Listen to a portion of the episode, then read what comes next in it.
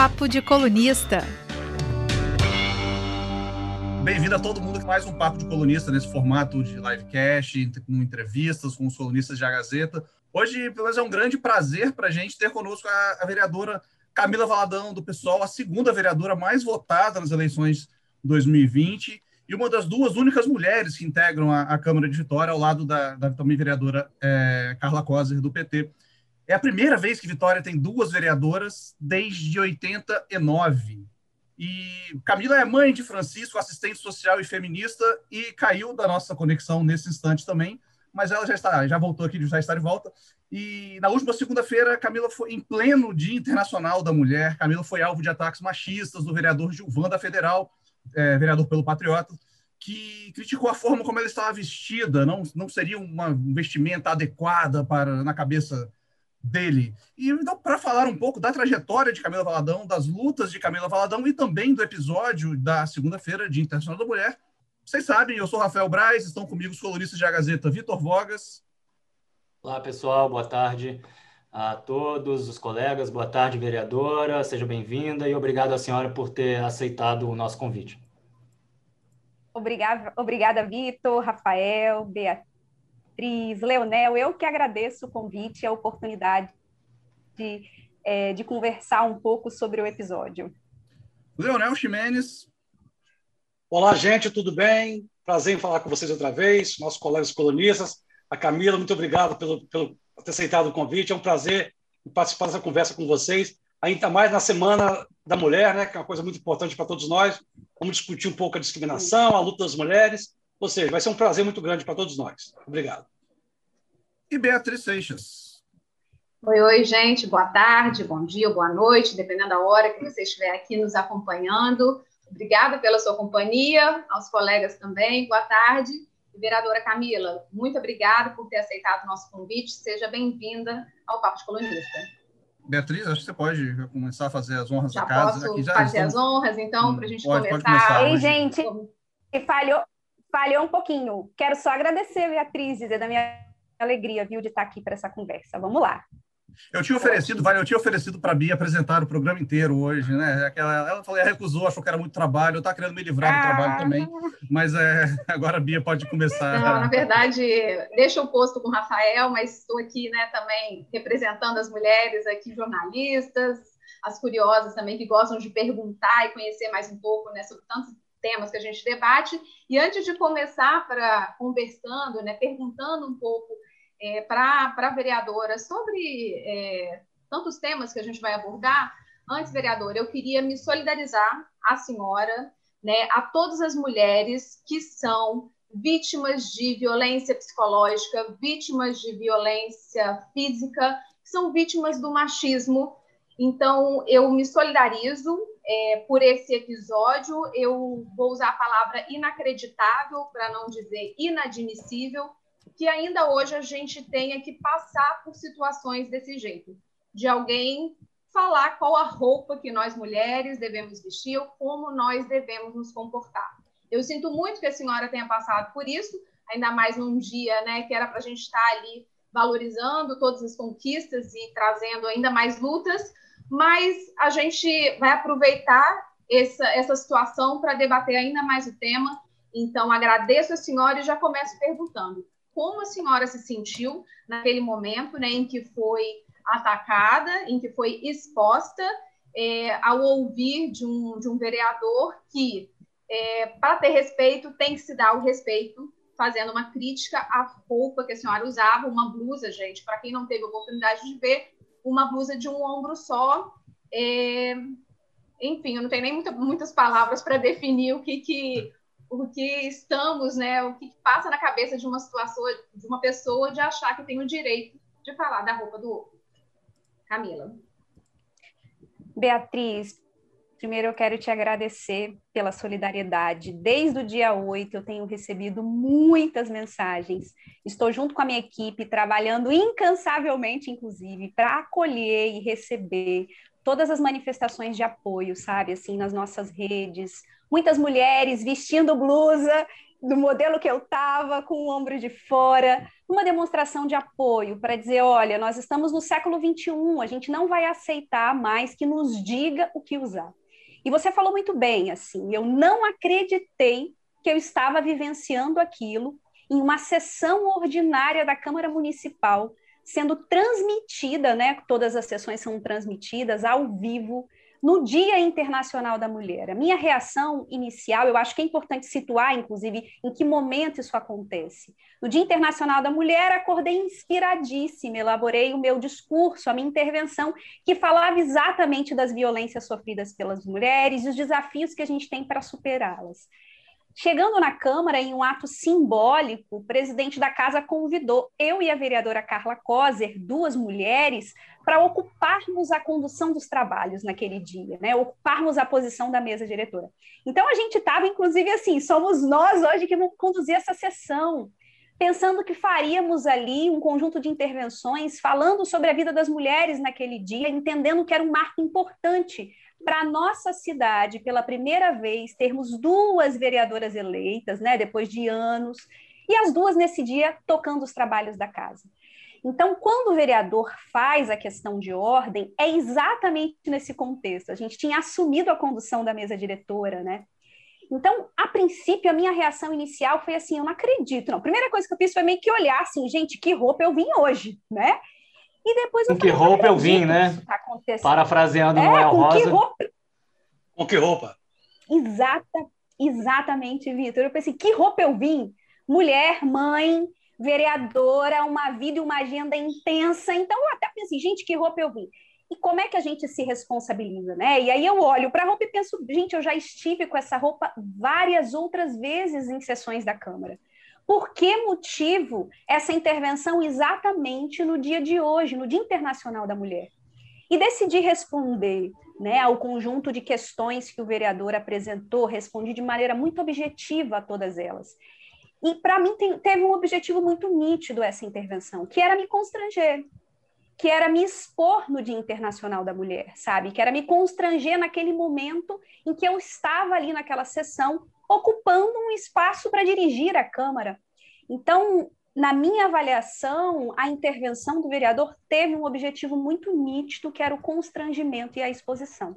E as mulheres são vítimas disso cotidianamente. Eu acho que a repercussão que esse episódio teve tem a ver com isso. Eu até falei sobre isso na Câmara hoje. Foi gatilho para muitas mulheres.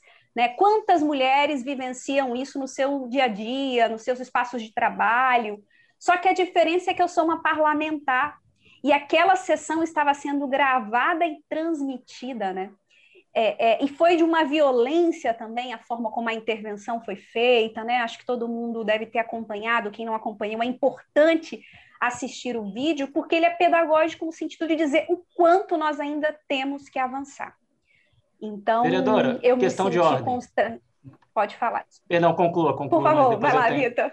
Não, não, é porque é, o, a senhora mencionou não, que a, a, a, o convite né, para que a senhora e a vereadora Carla Coser presidissem essa sessão na última segunda-feira, Dia Internacional, ah, Dia Internacional da Mulher, partiu do presidente da Câmara, que é o vereador Davi Ismael. Né? Estamos falando do, do vereador Davi Ismael, que inclusive ideologicamente está numa posição no polo oposto ao da senhora. Foi é uma surpresa, assim, me parece que foi um gesto legal da parte dele. É, foi, vocês foram pegas de surpresa por essa homenagem ali no, no momento?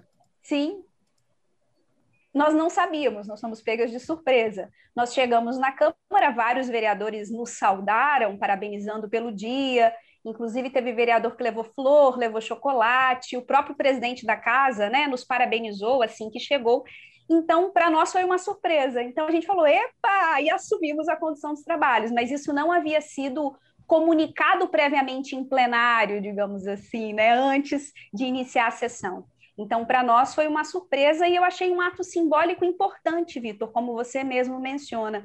Embora estejamos em, em, em postos, né, em posições opostas, eu e o presidente da casa, o Davi Ismael, mas eu achei um ato bastante simbólico é, para o Dia Internacional da Mulher. E esse ato foi interrompido, né, tentou se interromper de maneira bastante violenta é, pelo vereador. É, vereador, você acha que é, a gente, não a gente, né, a gente como sociedade, mas também a, a punição via, via é, órgãos oficiais e tudo, instituições, precisa ser mais dura com, esse, com casos como esse, como, como citando o exemplo também da, da, da deputada Isa Pena, também do, do, do, pessoal de São Paulo, que foi assediada pelo, também pelo colega deputado Fernando Cury, e acabou tendo uma, ele acabou tendo uma punição meio, consideraram até umas férias para ele, né, que foram quatro meses de, de afastamento, a punição inicial pediria seis meses de afastamento, que, seria, que ele perderia, é, acho que perderia até o mandato, se eu não me engano, posso estar falando besteira, mas a gente tem que, a sociedade e o, o parlamento tem que ser mais rígido com punições é, a esses casos, que, a gente, que é um, reflete a sociedade que a gente vive também, né? Exatamente, Rafael. Olha, nós temos visto vários casos de violência política. A gente tem tratado, inclusive, como essa, com essa expressão e evidenciado que no Brasil essa violência política ela tem um caráter de gênero muito forte. Quem são as principais vítimas da violência política no Brasil? São as mulheres. Na medida em que as mulheres chegam nesses espaços de poder, a gente tem uma longa é, trajetória de luta política para que possamos ocupar esses espaços no nosso país, né? Inclusive disputas que passam por cotas, por recursos financeiros. E quando a gente chega nesses espaços, sofremos violência política. É, e nos últimos anos, a gente tem observado o crescimento dessa violência política, na medida em que a gente amplia a participação das mulheres.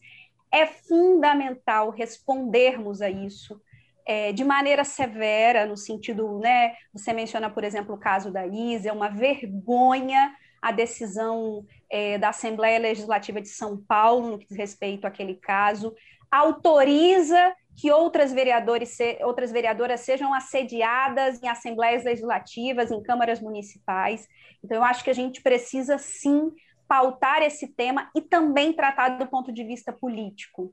É, nós, inclusive, queremos fazer esse debate aqui na Câmara Municipal e vamos apresentar um PL de lei, né, uma, um projeto de lei, instituindo o dia, que será o dia 14 de março, como dia do enfrentamento à violência política porque a gente acha que esse tema precisa ser evidenciado, ele precisa estar colocado, porque é a forma, inclusive, que nós temos é, de garantir que não teremos outras violências, como, por exemplo, o que aconteceu com a vereadora Marielle Franco. Né? Não por acaso a proposta é que seja o dia 14 de março, que é o dia da execução da Marielle, que foi uma violência política também. Então, essa, essa, a gente desculpa, entende desculpa que a gente essa... precisa falar mais de violência política. Não, só é, interrompi aqui, eu achei que já tinha terminado a fala, desculpa. É, é uma forma de intimidação falar. também, né? De, de, intimidar a atuação de, de vocês, a, a, a, das mulheres. Coincidentemente, são mulheres de oposição ao, ao, aos governos. Então, é uma forma de intimidação também, né? Esse, esse assédio constante. E o caso da Isa, para quem está nos acompanhando e não, e não viu, é que o deputado Fernando Cury chegou por trás dela e apalpou os seios dela num, num ato repugnante, né? E ele só completando a informação, ele foi é, afastado por 119 dias, que é o limite para não ser convocado o seu suplente. Se fosse uma punição de 120 dias, o suplente seria convocado. Então, ele, por isso que eu estou considerando férias. A, de, a, decisão ainda pode ser revista lá em São Paulo, mas, por enquanto, isso é, é, é, o, é o, que foi de, de, definido lá. Então, desculpa interrompê-la, mas é, é, uma forma de intimidação né, da atuação de vocês também. Totalmente, Rafael. O objetivo da violência política é esse: é o cerceamento, o constrangimento, a intimidação e, quando não bem sucedido, até a execução, como nós vimos no caso da Marielle Franco. É, então, tem crescido no Brasil, inclusive, uma militância política é, no sentido de garantir proteção a atuação das vereadoras, assim, a permitir que as mulheres possam atuar livremente, sem ser objeto de qualquer tipo de violência. Essas violências chegam por redes sociais, muitas parlamentares têm sofrido, inclusive logo no início das, de, dessa atual legislatura, em várias outras cidades, parlamentares receberam ameaças contra a própria vida, né? Então, isso chega através de rede social, isso chega por e-mail e acontece dentro de plenário, como nós vimos aqui é, na Câmara Municipal de Vitória. E vale dizer que essas tentativas de intimidação, elas acontecem, né? Assim, é, não foi a primeira que aconteceu na Câmara de Vitória, isso já aconteceu com a vereadora Carla Coser também. Ela tentou, num dia do aniversário do PT, ela chegou com uma bandeira do Partido dos Trabalhadores e questionou-se o fato dela estar com a bandeira, fez, fizeram um questionamento é a partir do regimento, ok, mas a forma como esse questionamento foi feito, as inúmeras interrupções à vereadora, foi também uma demonstração de violência política, né? Então, esse tema precisa entrar na agenda é, de forma muito séria no nosso país, assim.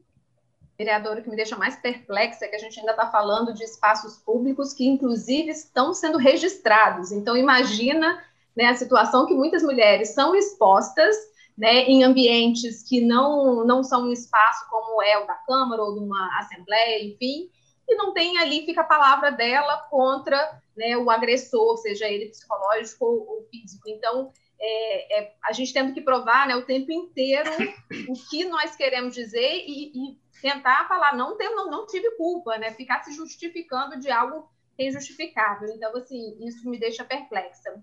E, e aí, o que eu queria também trazer é, aqui para o nosso bate-papo é que a gente está falando dessa violência política, né?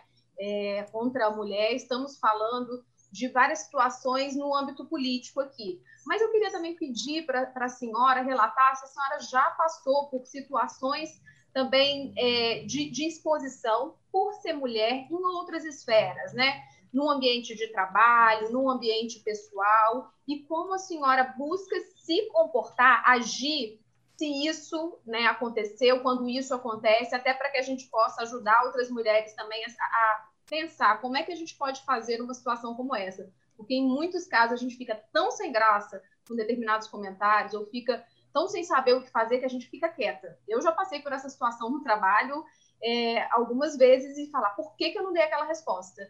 Mas não dei porque no momento eu não tive nem força para aquilo. Então, Inclusive senhora... aqui no Papo de Colunista. Não, não vocês não, jamais. Isso, isso eu estou ao lado de, de meninos que são muito respeitosos, pelo menos foram aqui o tempo inteiro, mas, mas já passei por situação, sim, no ambiente de, de trabalho, não, infelizmente também não dentro da minha empresa, mas com, com fontes, em que a gente é colocado numa situação de vulnerabilidade. Como fazer para poder lidar com elas? E se a senhora pode trazer alguns exemplos, por favor. Ai, ótimo. Só não sei se eu tenho fórmula para isso, porque a pergunta é bem complexa e são tantas as situações que as mulheres vivenciam, né? Na minha trajetória profissional e também política, eu sou assistente social, que é uma profissão majoritariamente composta por mulheres, né? Então a minha atuação sempre foi com mulheres, com pares, inclusive. Então eu nunca tive que enfrentar é, situações de violências ou constrangimentos, né? E a política é o espaço onde a gente mais se depara com isso. Assim, eu fui candidata a governadora em 2014. É, inclusive na época fui uma candidata mais jovem do Brasil. Eu tinha, estava completando 30 anos durante a eleição. E sem dúvida esse foi o momento em que eu mais senti isso, assim, né? Os questionamentos sobre roupa que tiveram, é, os questionamentos se eu tinha capacidade, que eu era muito nova. Então o tempo todo julgada é, se eu tinha a qualificação necessária, digamos assim, para poder disputar aquele pleito, né, para ocupar aquele cargo. Então, eu considero isso como uma expressão. E também nas, nas, nas, nos pleitos subsequentes, né? O fazer, o fazer da política é muito duro para nós mulheres. O estar na rua, o panfletar, é, essa coisa do assédio, essa coisa de que ah lá mulher, né? É, já fui questionada em locais, por exemplo, pela pauta política do meu partido, sabe? Teve uma feira, por exemplo, na eleição de 2018, que a gente estava panfletando, que eu quase fui agredida, né? Por estar com o panfleto do PSOL, é, é, por ser uma mulher ali na política. Então, esses constrangimentos, essas situações no meio político é muito comum, infelizmente. O Brasil é o país que naturaliza as violências contra as mulheres no meio político. E por isso que é tão fundamental a gente falar da violência política, né?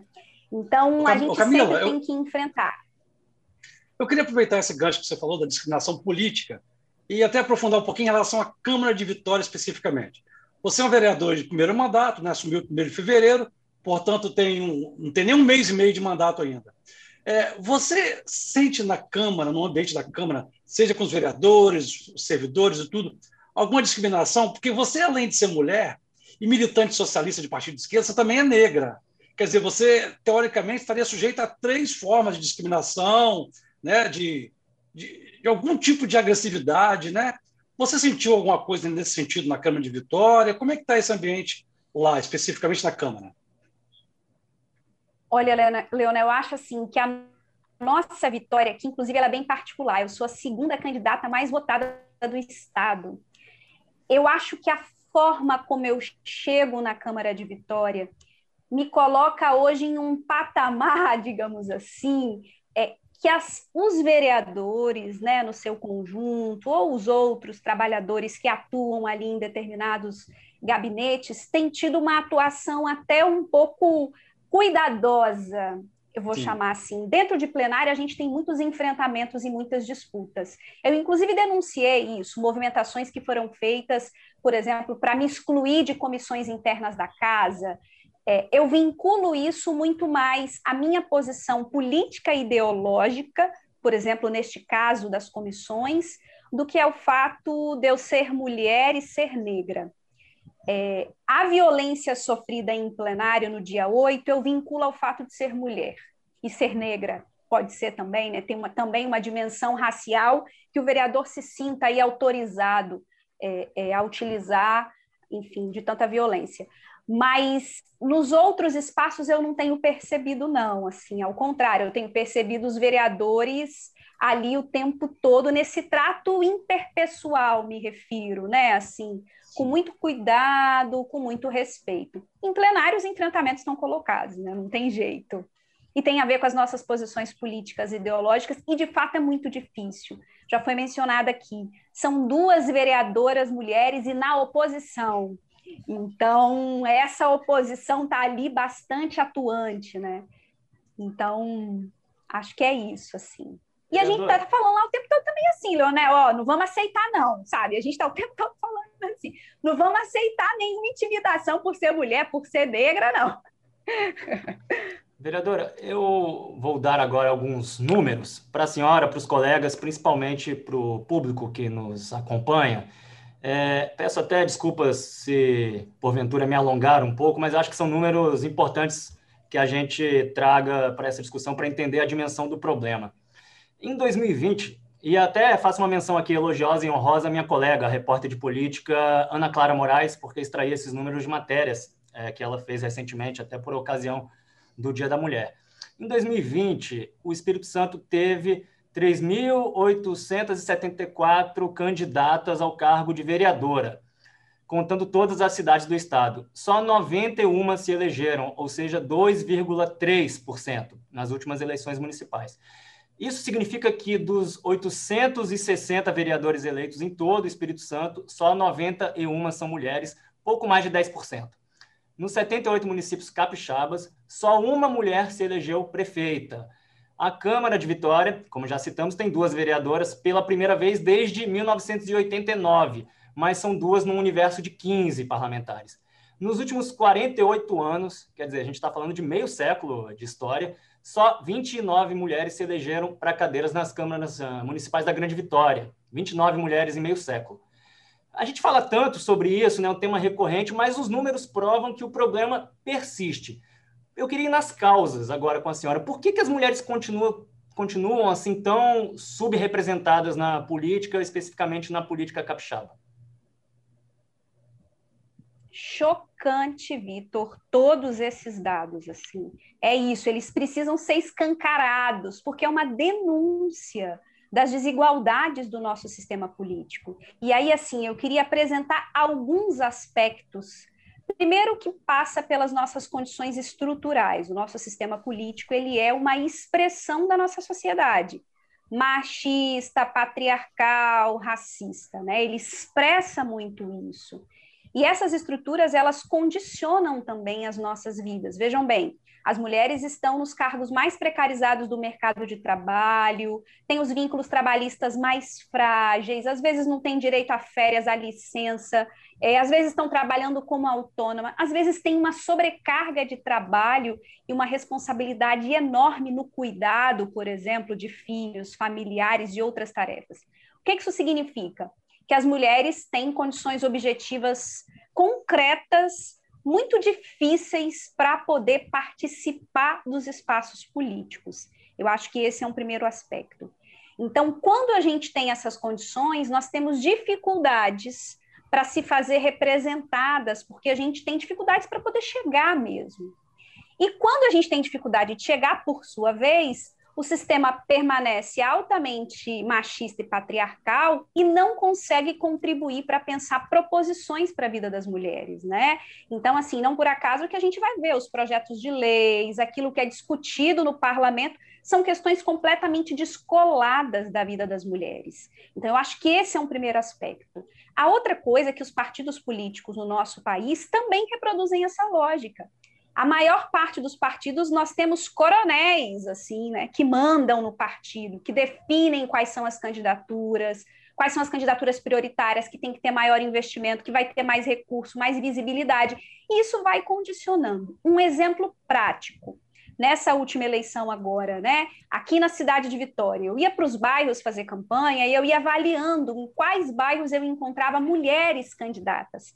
A nossa legislação avançou um pouco, no sentido de garantir 30% de mulheres na chapa. Isso já é alguma coisa, mas isso não é suficiente. Tanto não é que 30% da chapa não resulta em 30% em mulheres eleitas. Veja bem, a gente tem uma disparidade nos dados e você muito bem apresentou. Nós vimos aí, né? 2,3%. E aí, o que, que eu percebia? Pois é. E aí, o que, que eu percebia nas ruas fazendo campanha? que nos principais bairros de Vitória, os bairros mais grandes, assim, né, com maior quantitativo de eleitores, a prioridade, os candidatos prioritários com mais visibilidade eram os candidatos homens. Esses tinham toda a estrutura para estar na rua. Era o carro de som, era um material de qualidade, era aquele monte de cabo eleitoral pago. Quando eu ia para os bairros periféricos, bairros pequenos, é onde eu encontrava com as candidatas, mulheres, com um panfletinho pequenininho, com a sua família ali, às vezes, os seus vizinhos fazendo campanha. Não que não tenham mulheres que sejam prioritárias nos partidos no Espírito Santo, até tem algumas, mas são poucas. Então, a gente tem, Vitor, um desafio enorme no nosso país, que é superar essas desigualdades estruturais que eu mencionei e também cobrar é, é, é, no sentido de avançar mesmo em legislações, em medidas que garantam efetivamente a prioridade é, para as mulheres na política, né? Eu acho que essas são algumas das questões.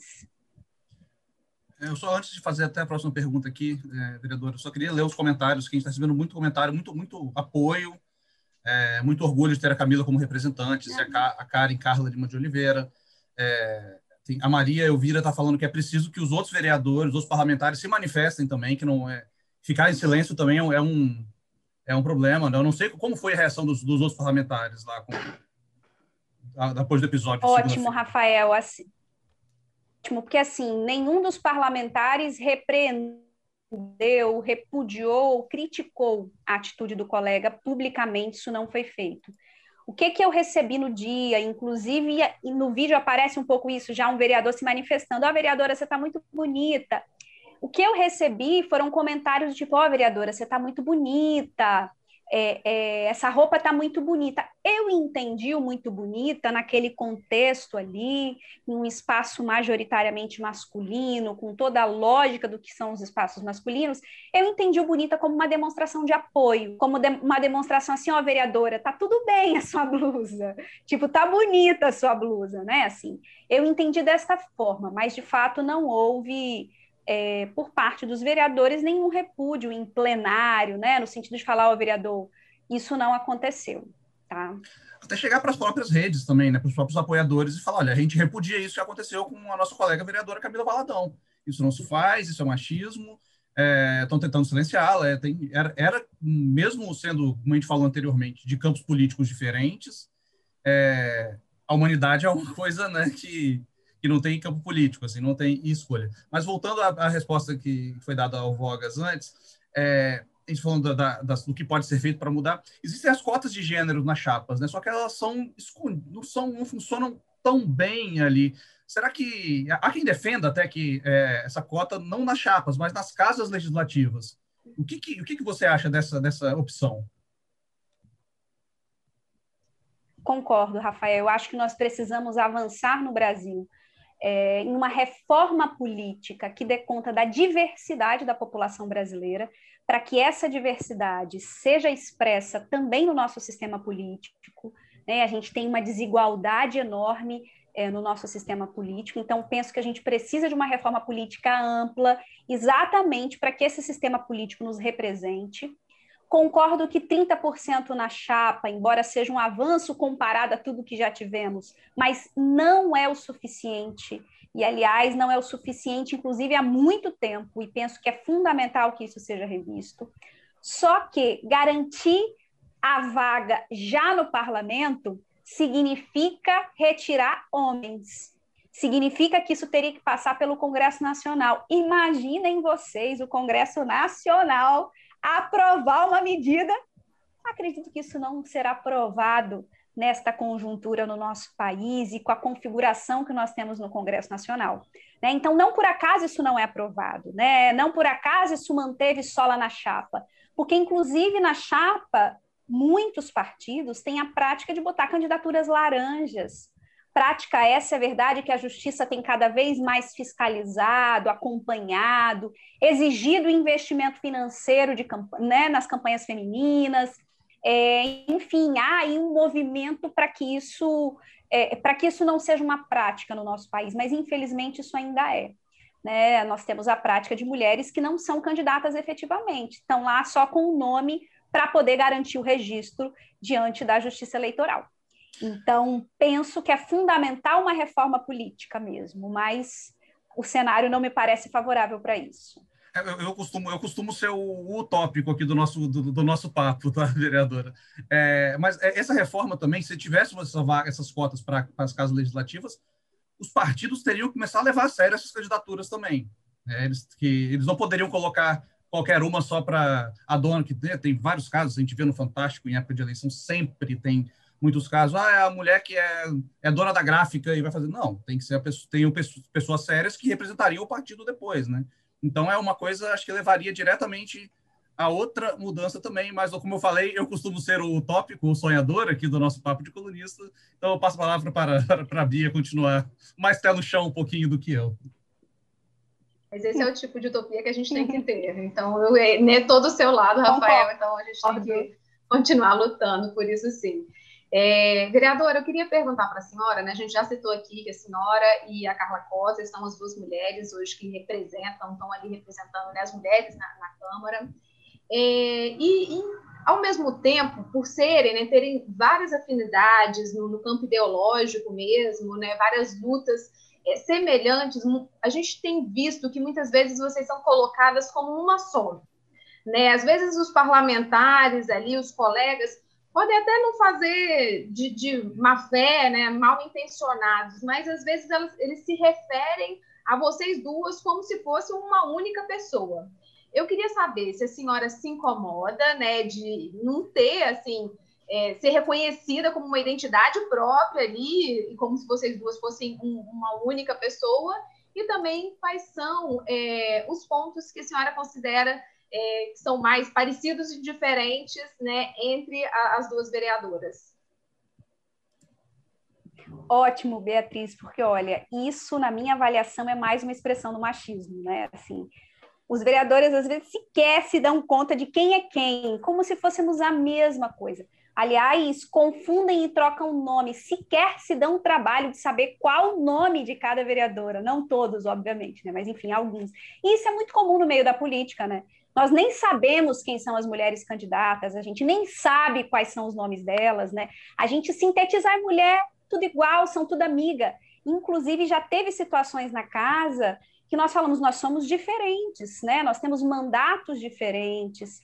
É, e óbvio que eu não tenho problema nenhum em ser confundida com a Carla, né? Mas apenas critico isso também como uma expressão do machismo mesmo, que acha que todas as mulheres são iguais, que todas as mulheres são amigas, como se mulheres não tivessem o direito, inclusive, de pensar diferente, de divergir, etc. Então, eu acho que isso é uma questão. Nós temos diferenças, sim, inclusive estamos em partidos diferentes, né? Eu fui do PT, eu acho que é importante dizer, PT foi o meu primeiro partido, eu me filiei ao PT quando eu tinha 17, 18 anos e, e rompi com o PT e saí do PT por diferenças políticas programáticas, né? Assim na época, e diferenças essas que persistem.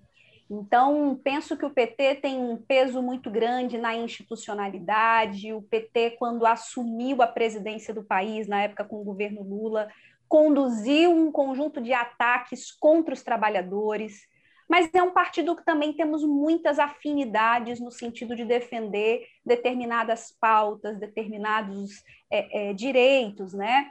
Então, assim, hoje na Câmara Municipal nós temos uma atuação conjunta. A Carla tem sido uma grande, mais do que uma colega de legislatura, tem sido uma grande aliada em debates fundamentais que dizem respeito à vida das mulheres, à vida da população negra, da população periférica, pobre, da vida da população LGBTI+. Então, é, sem dúvida, a nossa principal aliada e parceira dentro da Câmara Municipal. Essa aliança, esse diálogo, não retira as nossas diferenças. Tanto que a gente vota diferente dentro da casa, por vezes. Tem projetos que a Carla vota que eu não voto, por exemplo, né? É, e isso acontece, o que demonstra, inclusive, essas diferenças também que existem entre os nossos mandatos. Mas temos muitas convergências e nós entendemos que precisamos potencializar essas, porque é também do patriarcado a tentativa de colocar uma mulher contra outra, de rivalizar as mulheres, de tratar as mulheres como inimigas. Em hipótese alguma, a nossa relação é essa, sabe? é uma relação, inclusive, de muito respeito e de muita solidariedade uma com a outra nesse espaço de atuação parlamentar. Assim. Camila, aproveitando essa deixa aí da Bia, essa pergunta da Bia, eu queria aprofundar um pouquinho o seu perfil político ideológico. Né? Eu acho interessante a gente, a gente conhecer um pouco melhor também você nesse aspecto.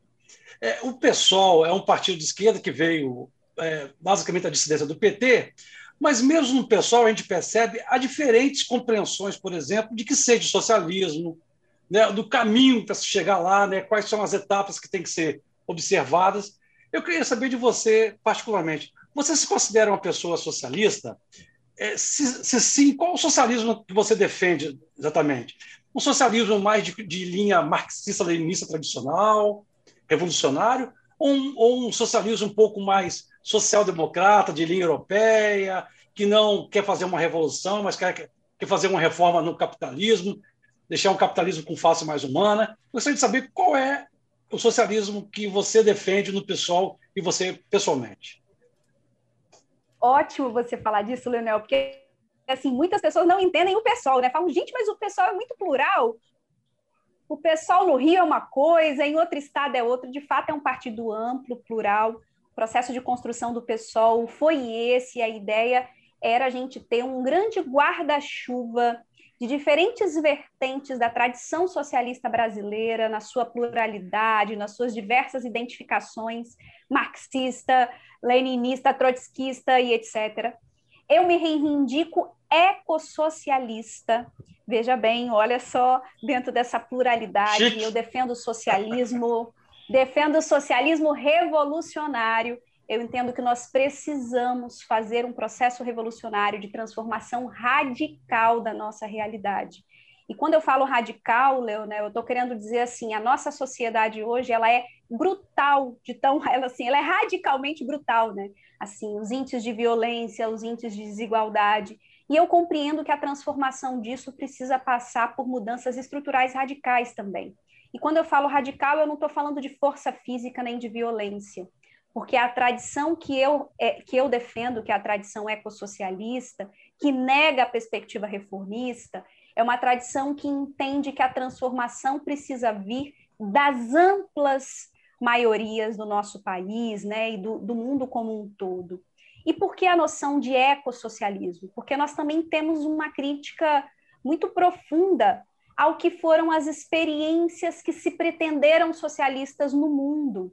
Né? Nós entendemos que essas experiências que reproduziram muitas vezes formas autoritárias, inclusive, nós não concordamos com isso. Nós entendemos o socialismo como uma experiência democrática, ou seja, algo que precisa ser pautado para a ampla a maioria da população e que precisa repensar a relação não só entre os seres humanos entre si, mas também com a natureza. Por isso a perspectiva eco, né? Porque nós queremos um processo de transformação não para aprofundar o processo de violência e degradação que nós temos nesse modo capitalista, por exemplo, contra o meio ambiente, mas para que a gente possa repensar as nossas necessidades, respeitando os limites ambientais, assim, né? Nós precisamos é, é, repensar a forma como nós vivemos no mundo. Então, para fechar assim o nosso processo é, é, que nós defendemos de transição ao socialismo precisa passar por isso, sabe? Por um processo que seja democrático, que represente a ampla maioria da população, um processo que repense as nossas relações também com a natureza. Então, por isso a noção do eco, né? E esse é um debate interessante porque dentro do PSOL nem todos reivindicam essa perspectiva. Então, é até bom a gente falar disso, porque assim, todos taxam o socialismo ou a reivindicação do socialismo como uma coisa só. E não se trata disso, né? Assim, é qual tipo de socialismo que pretende se construir, né? Então eu acho que esse também é um debate necessário. Por isso que a gente fala da necessidade de um socialismo do século XXI, um socialismo que dê condições do nosso tempo presente, que tem que ser feminista, que tem que ser antirracista, anti-LGBTfóbico, anticapacitista e que respeite a natureza e por isso ecossocialista. E aliás, a noção de ecossocialismo, inclusive, já incorpora todas essas pautas que eu mencionei aqui. Oh, desculpa, gente, outra questão de ordem, vereadora, é, complementando a pergunta do Leonel, ainda nesse campo conceitual, da discussão conceitual, é, é basicamente, em, em última análise, o objetivo final é romper com o capitalismo, acabar com o, o capitalismo e romper com o modelo capitalista numa transição rumo a uma sociedade é, é, regida, governada pelo modelo é, socialista é, é, na economia, na política, com é, expropriação dos meios de produção, enfim, é, é, governo centralizado, é, é, comando ali único, né, centralizado, partido único, ou é um aprimoramento, um aperfeiçoamento do modelo capitalista vigente? É um rompimento radical com o capitalismo, né? Assim, nós entendemos que esse modo de produção, que é um modo de produção econômico, social, político, que dá conta de todas as dimensões, nós precisamos romper com essa forma de organizar a vida. E veja bem, nós não na, na, nossa perspectiva, né, na perspectiva que nós defendemos, nós não concordamos que o processo de transição socialista que passa por mudanças econômicas é, profundas, o sistema político tem que ter um sistema político de partido único, né? Por exemplo, como você tem várias experiências no mundo que adotaram num processo de transição partidos únicos. Nós não acreditamos nesse modelo, ao contrário, nós defendemos a mais ampla democracia, o que significa garantir a pluralidade das experiências e organizações políticas é, no seu conjunto, sabe, Vitor?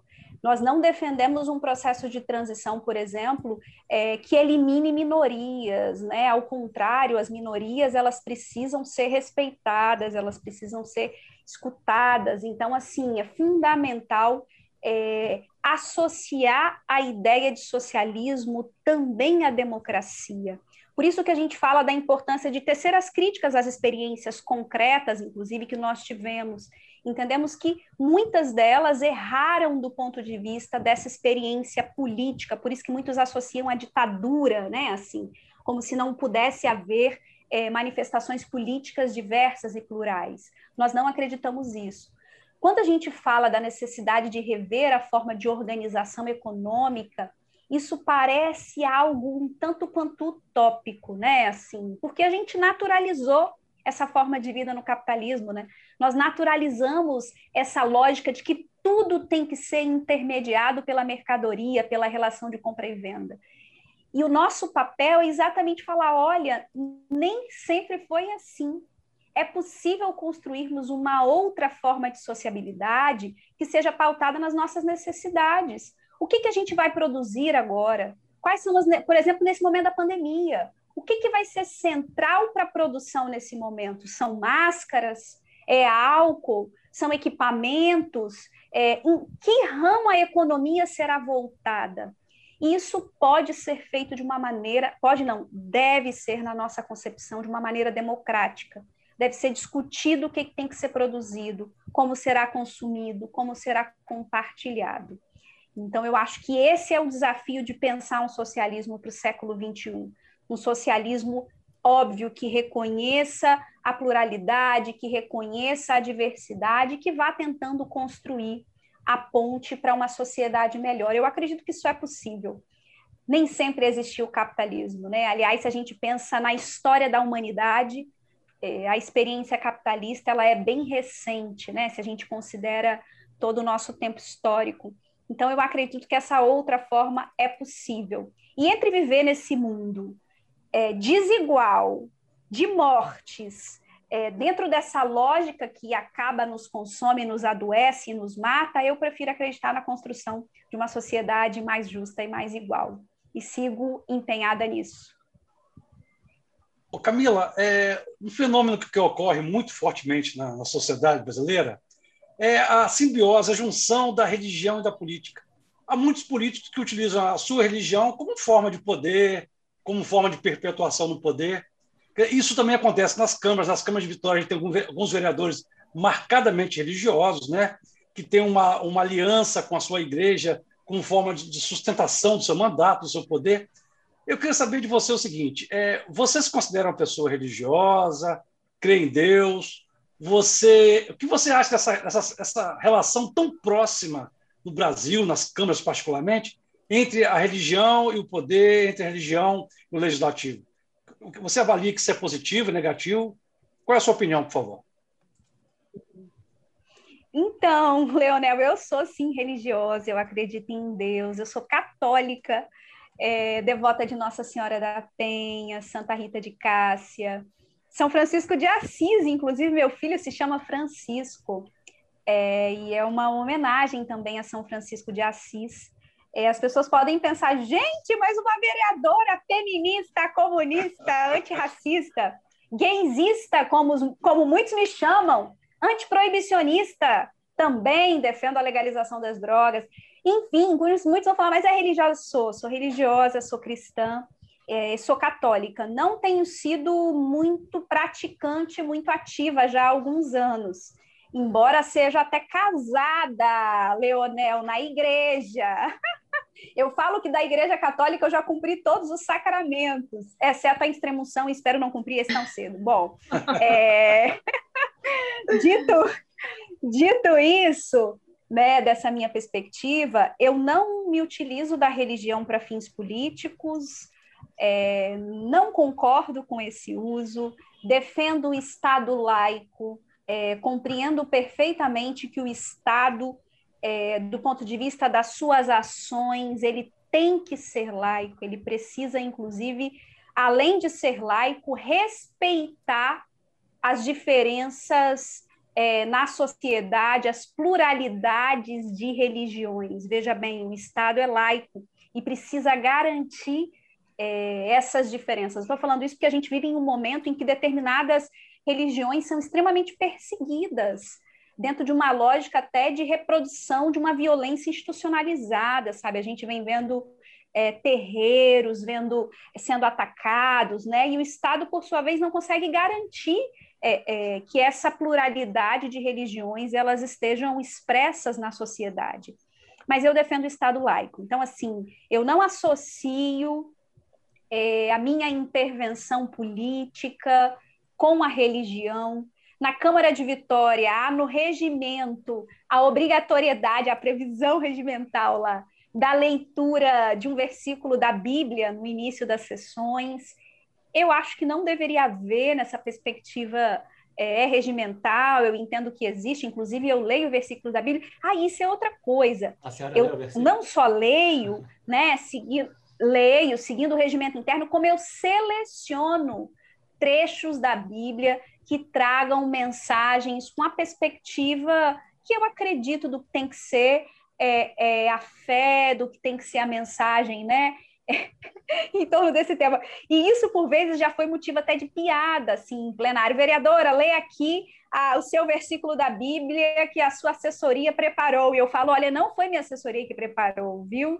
É, foi eu mesmo que selecionei. Então, isso já aconteceu, assim, assessoria mais de uma bíblica. situação em plenário.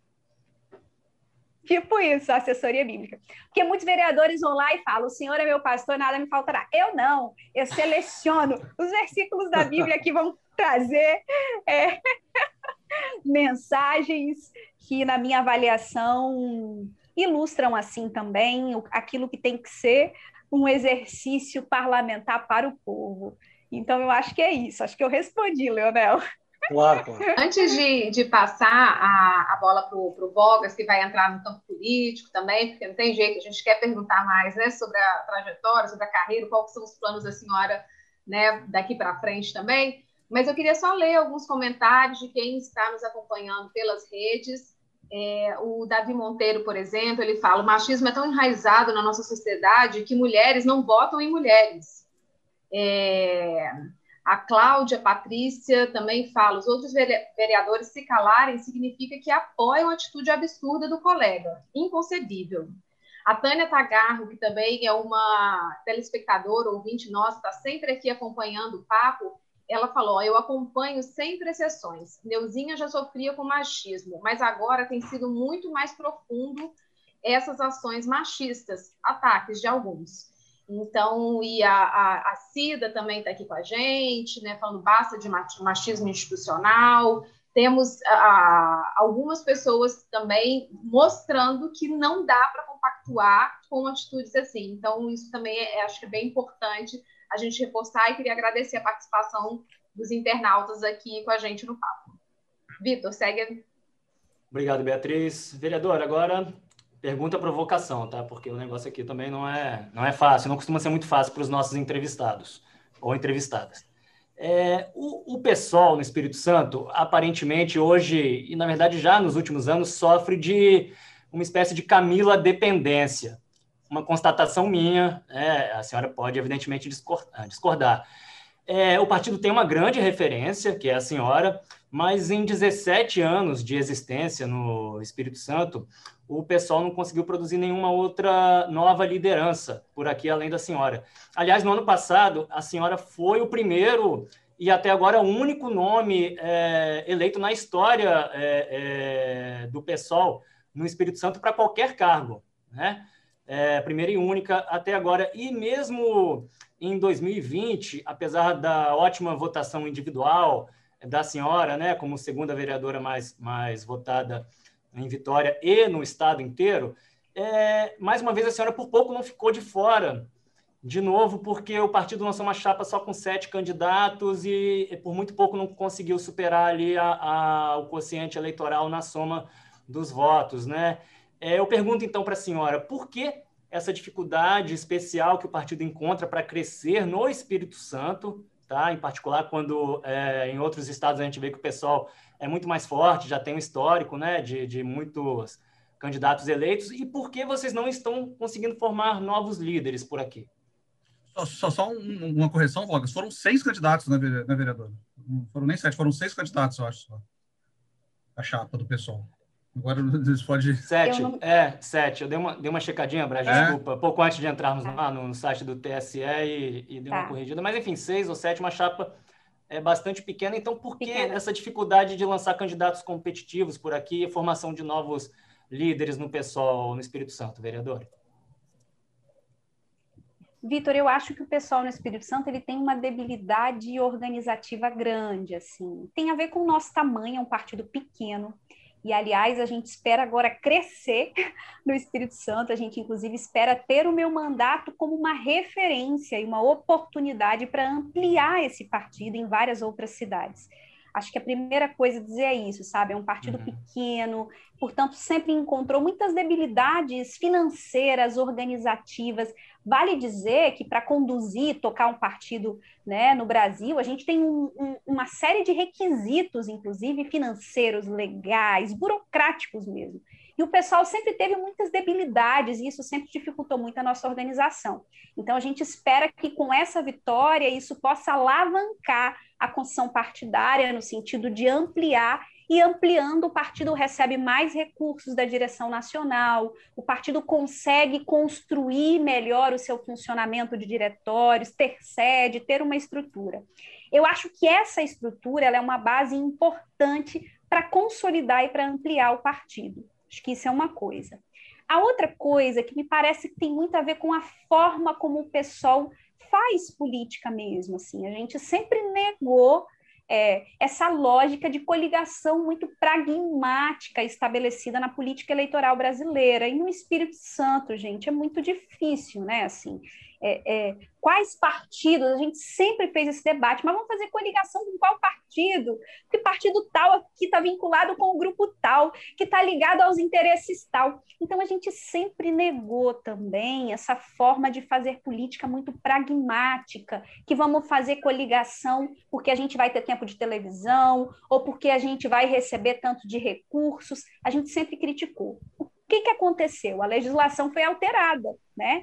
E nisso que a legislação foi alterada, é, acabou com a coligação né, na chapa proporcional, então é nesse contexto que a gente é eleito. Já tinha antes é, acabado com o financiamento empresarial de campanha, isso era outra coisa. Nós não aceitávamos, na época em que havia essa forma de financiamento, nós não aceitávamos dinheiro de empresário. A gente falava, olha, nós não queremos. A gente entendia quem toca, quem paga a banda, escolhe a música e a gente não vai receber dinheiro de empresário. E isso sempre dificultou muito a construção das nossas campanhas também. Acho que é, esse é um outro aspecto importante. Então, assim, nós tivemos uma mudança na legislação que, na nossa avaliação, nós que somos um partido pequeno, um partido ideológico, isso contribui mais para que o partido seja mais viável do ponto de vista eleitoral. Acho estou aqui justificando e entendo perfeitamente as questões que você coloca e acho que o pessoal precisa sim amadurecer politicamente, mantendo seus princípios, né? Assim, mantendo essa ideia é, de manter a coerência, de não ficar fazendo alianças, mas a gente precisa avançar, a gente precisa ter chapas completas, por exemplo, uhum. a gente precisa ter mais pessoas que queiram ser candidatas pelo PSOL, né, assim, que queiram, que encontrem nesse partido uma viabilidade política, programática. E esse é o nosso desafio no Espírito Santo. Eu estou otimista que conseguiremos, e a ideia é que o nosso mandato seja uma ponte para esse salto político e organizativo.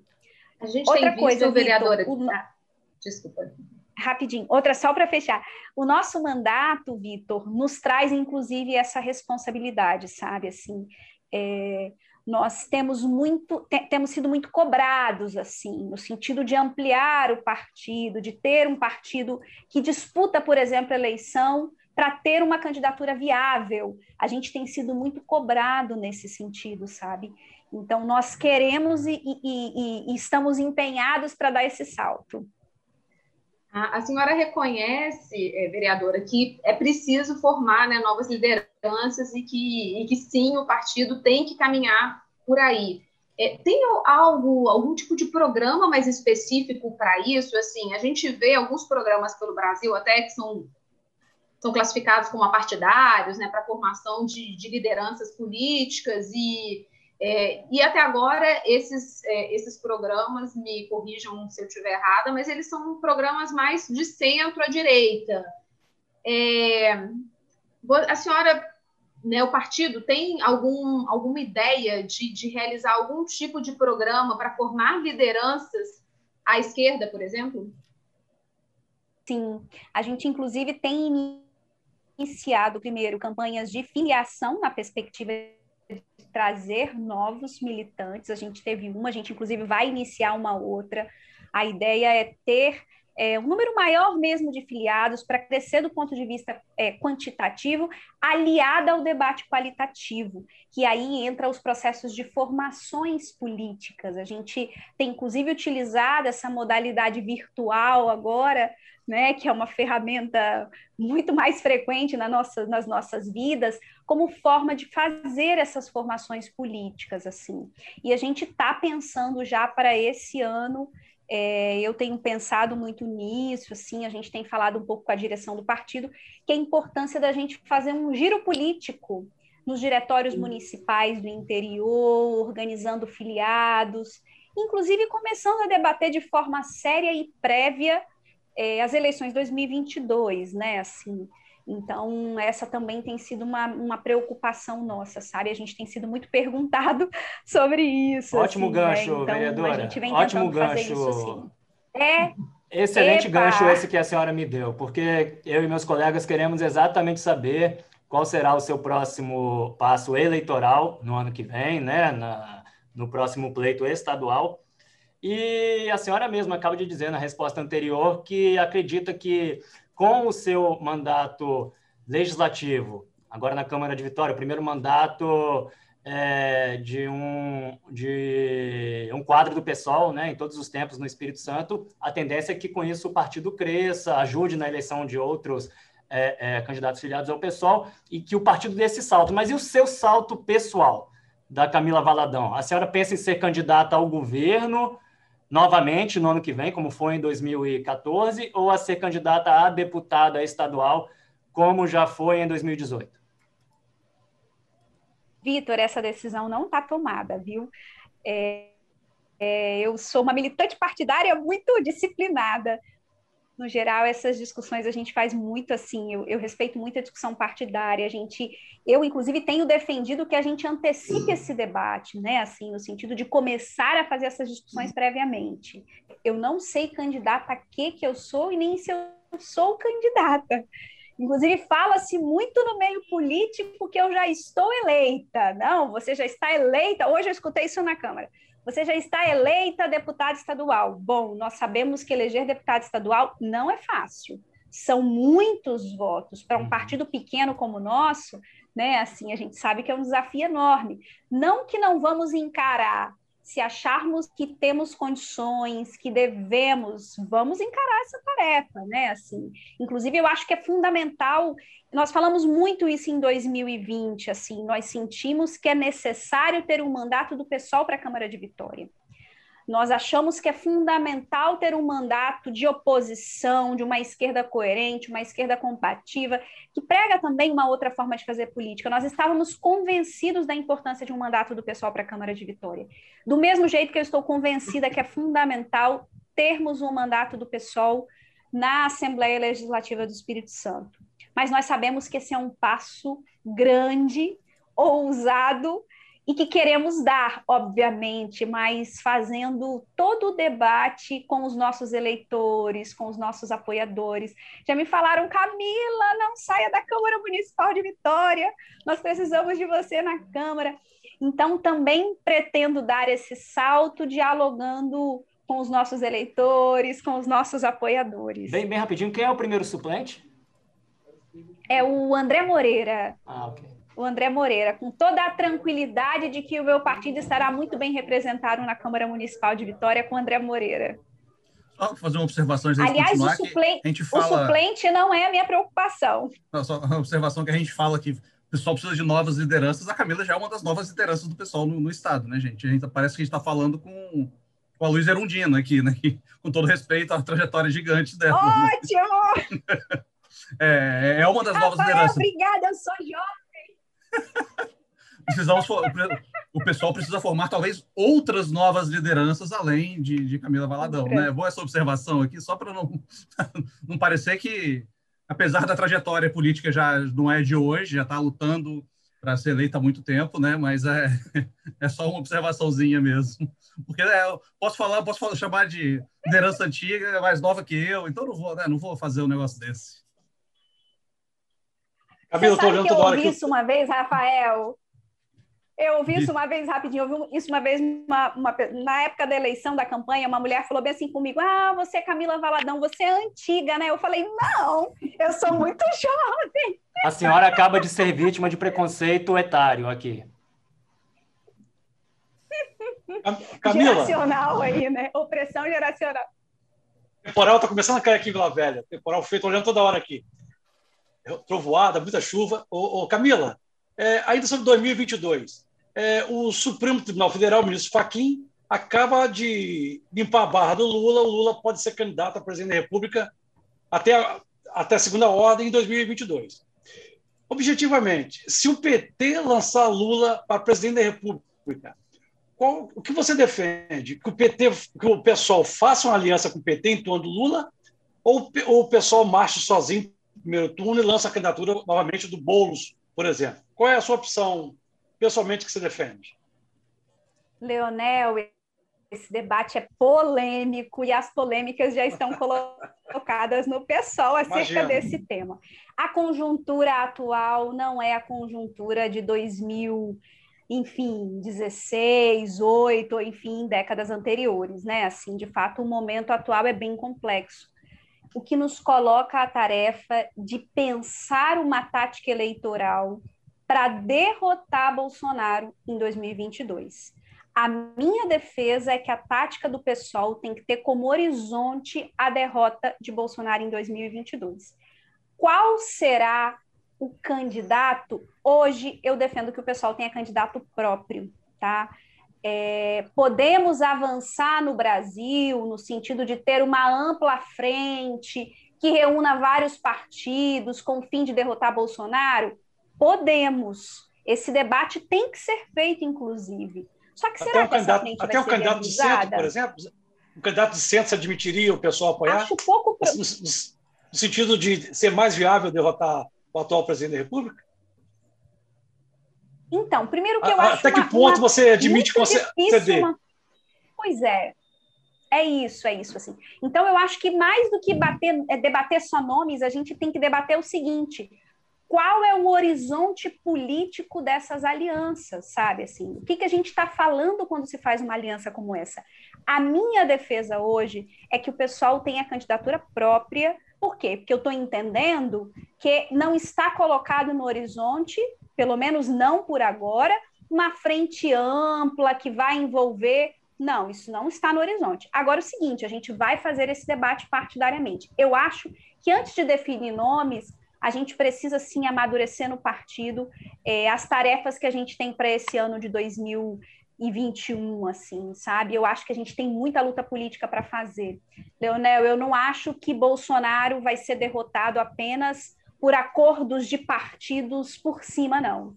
Eu acho que o que derrota Bolsonaro é a mobilização, é o desgaste, ainda que nesse contexto pandêmico, né, em que a gente sabe que é difícil, por exemplo, estar tá nas ruas, a gente sabe que é difícil mobilizar, porque temos aí um limite concreto, né, que é um vírus e uma pandemia. Mas mesmo nesse contexto, penso que a gente tem muita luta para derrotar Bolsonaro em 2022.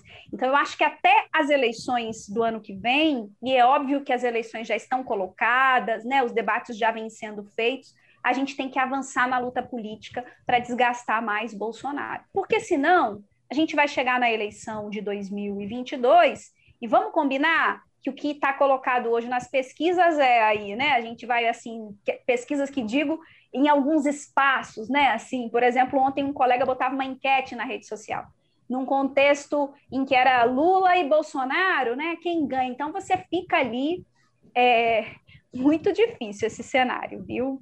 muito difícil. Mas, enfim, vamos fazer o debate que é necessário, porque para nós o central é derrotar Bolsonaro.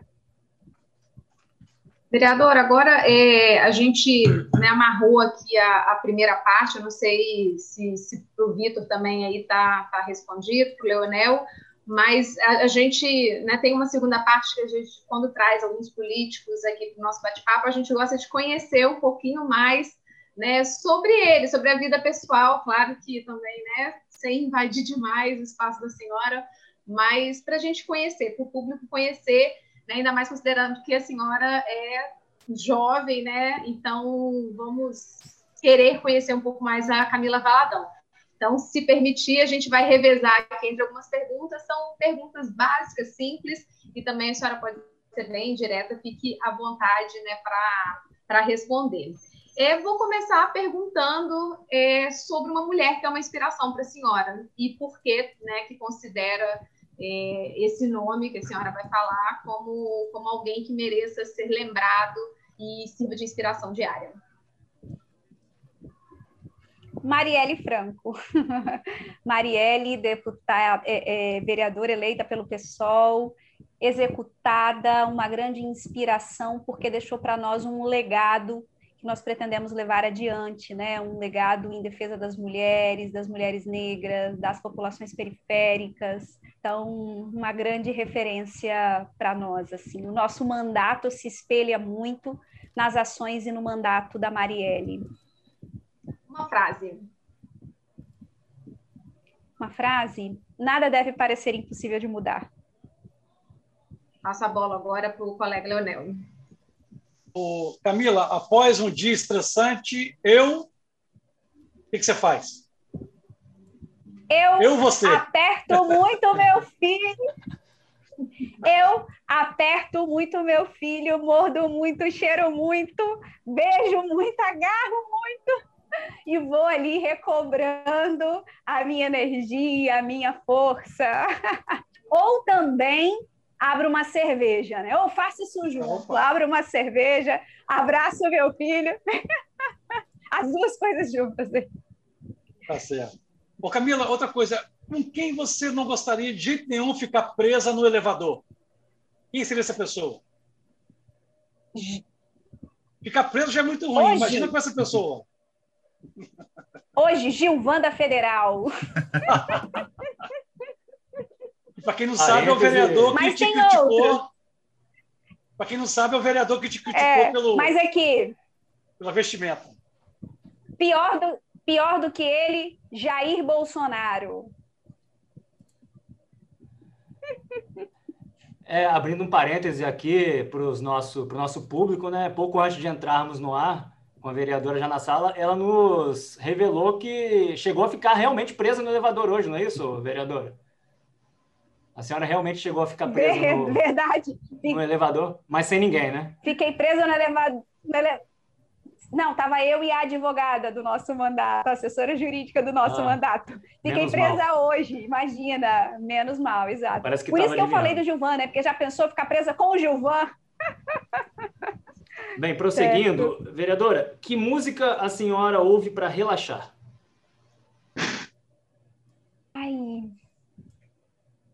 Olha, eu gosto de muita coisa, né? Assim, reggae, pode ser um reggae, claro. um samba também. Varia muito de acordo com o humor. E, e, e para se animar, para se animar, para é, ficar ali mais, mais na empolgação? Na empolgação, um samba, sem dúvida, assim, joga o astral lá em cima, entendeu? Dá vontade de já abrir a cerveja, juntar os amigos, e nesse momento da pandemia não dá. Então é aquela música para elevar o astral, assim. Mas a cerveja dá. A cerveja dá. A cerveja dá. É, aparentemente, Leonel esbarrou em seu fone de ouvido, que muda o. que diz, que não, não, é porque faltou luz aqui, o temporal danado. Eita ferro. Então, vereador, agora realmente a reta final, um filme, um filme, seu filme favorito. Ai, gente, um filme. Ai, ai, ai, ai, ai. Ah, vou falar de um que a gente, inclusive, vai exibir, Sementes, que é um filme brasileiro que relata, um documentário, na verdade, que vai relatar aí é, vários mandatos de mulheres eleitas no Brasil, né, mulheres negras, bem interessante. Sugiro aí, é, dentro desse contexto político que a gente está falando de violência política, de mulheres, mulheres negras, esse é um filme, um documentário que vale a pena assistir. Você falou que vão, vão exibi-lo, vão exibi-lo publicamente, uma sessão para... Vamos, ah, Vamos exibir no dia, no dia 14 agora, que é no domingo, fazendo esse debate da violência política de gênero. Nós vamos exibir no centro de Vitória, no Bar da Zilda. Depois a gente hum. vai divulgar melhor nas nossas redes, é, é, já fazendo aí a propaganda. A gente vai divulgar depois quem, melhor o horário conhece, é, e o é um, local direitinho. O Bar da Zilda é um dos focos de, de resistência cultural no centro de Vitória. Né? É interessante, tem tudo a ver também com, com a ideia. Exatamente. E um livro. Exatamente. Um livro. Ai, ai, ai. Eu estava lendo um recentemente. Vou indicar aí para as mulheres mães Revolução Laura é o livro da Manuela Dávila. Eu estava lendo, fazendo essa associação entre mulher e né, maternidade, política. É um livro leve, gostoso, que vai falar desses desafios de uma mãe no meio político. Revolução, acho que é Revolução chamada Laura, se eu não estou enganada. É Revolução é Laura. Revolução Laura, é só assim mesmo, é isso aí. Isso. É um livro gostoso, assim, para mim inspirou bastante, sabe? Assim, compartilhou um pouco da experiência do que é ser mãe no meio político e o negócio é duro. Ah, para quem quiser comprar o livro, ele está em promoção e-book digital dele por R$ 6,90. Já faço até a, a campanha, oh. a propaganda aqui também. Todo mundo tem seu ótimo, Kindlezinho ótimo. hoje, né? Já vai, já emenda no. É. Então, vereadora, uma, uma mensagem mesmo para a gente encerrar. Agradecer muito, muito pela participação, pela disponibilidade de conversar com a gente. E uma, deixar uma mensagem para quem está ouvindo a gente. Tem muita gente acompanhando, muita mensagem de apoio, de homens, de mulheres. E muita gente, tem as pessoas também, umas discussões políticas lá no meio dos comentários, mas isso acontece em todos. Então, é, queria agradecer a todo mundo que está ouvindo e uma mensagem que você possa deixar para a gente. Eu queria agradecer pelo espaço, por essa conversa, agradecer a todos, todas e todes que estiveram aqui acompanhando essa conversa. Estou à disposição também para questões que às vezes surjam né, por parte de quem está acompanhando, enfim, que não consegui responder aqui. Estou lá nas minhas redes. Agradecer todo o apoio. Eu recebi tantas mensagens de apoio nos últimos dias, assim, e como isso fortaleceu, sabe, a nossa caminhada. E dizer que seguirei firme, não passarão, e vamos levar aí o nosso mandato é, adiante aqui na cidade de Vitória com toda a força, porque eu sei que eu não estou sozinha, e é isso. Obrigada. Então é isso, gente. Muito obrigado a todo mundo que nos acompanhou. Obrigado aos colegas colunistas, a Beatriz Seixas, Vitor Rogas e Leonel Ximenes, que no meio do temporal que está caindo lá em Vila Velha. E obrigado mais uma vez, à vereadora Camila Valadão. Obrigado a todo mundo que acompanhou. Semana que vem a gente volta com mais um Papo de Colunista aqui no Facebook de A Gazeta, no YouTube de A Gazeta e também em versão Spotify, Deezer, como você preferir ouvir, que isso também é transformado em um podcast depois. Então é isso se cuidem, usem máscara. Tem muita gente morrendo, o distanciamento social é bom. Semana que vem a gente volta com mais um Papo de Colunista aqui em A Gazeta. Valeu! Até mais, gente. Tchau, gente. Obrigada, vereadora. Obrigado, vereadora. Tchau. Um abraço. Tchau. Na próxima semana tem mais Papo de Colunista em agazeta.com.br e nas principais plataformas digitais. Trabalhos técnicos Farley Sil. Sonoplastia Leandro Rodrigues. Edição Gabriela Martins e Vanessa Escardo. Edição executiva Abdo Filho. Direção geral Elaine Silva. Papo de colunista.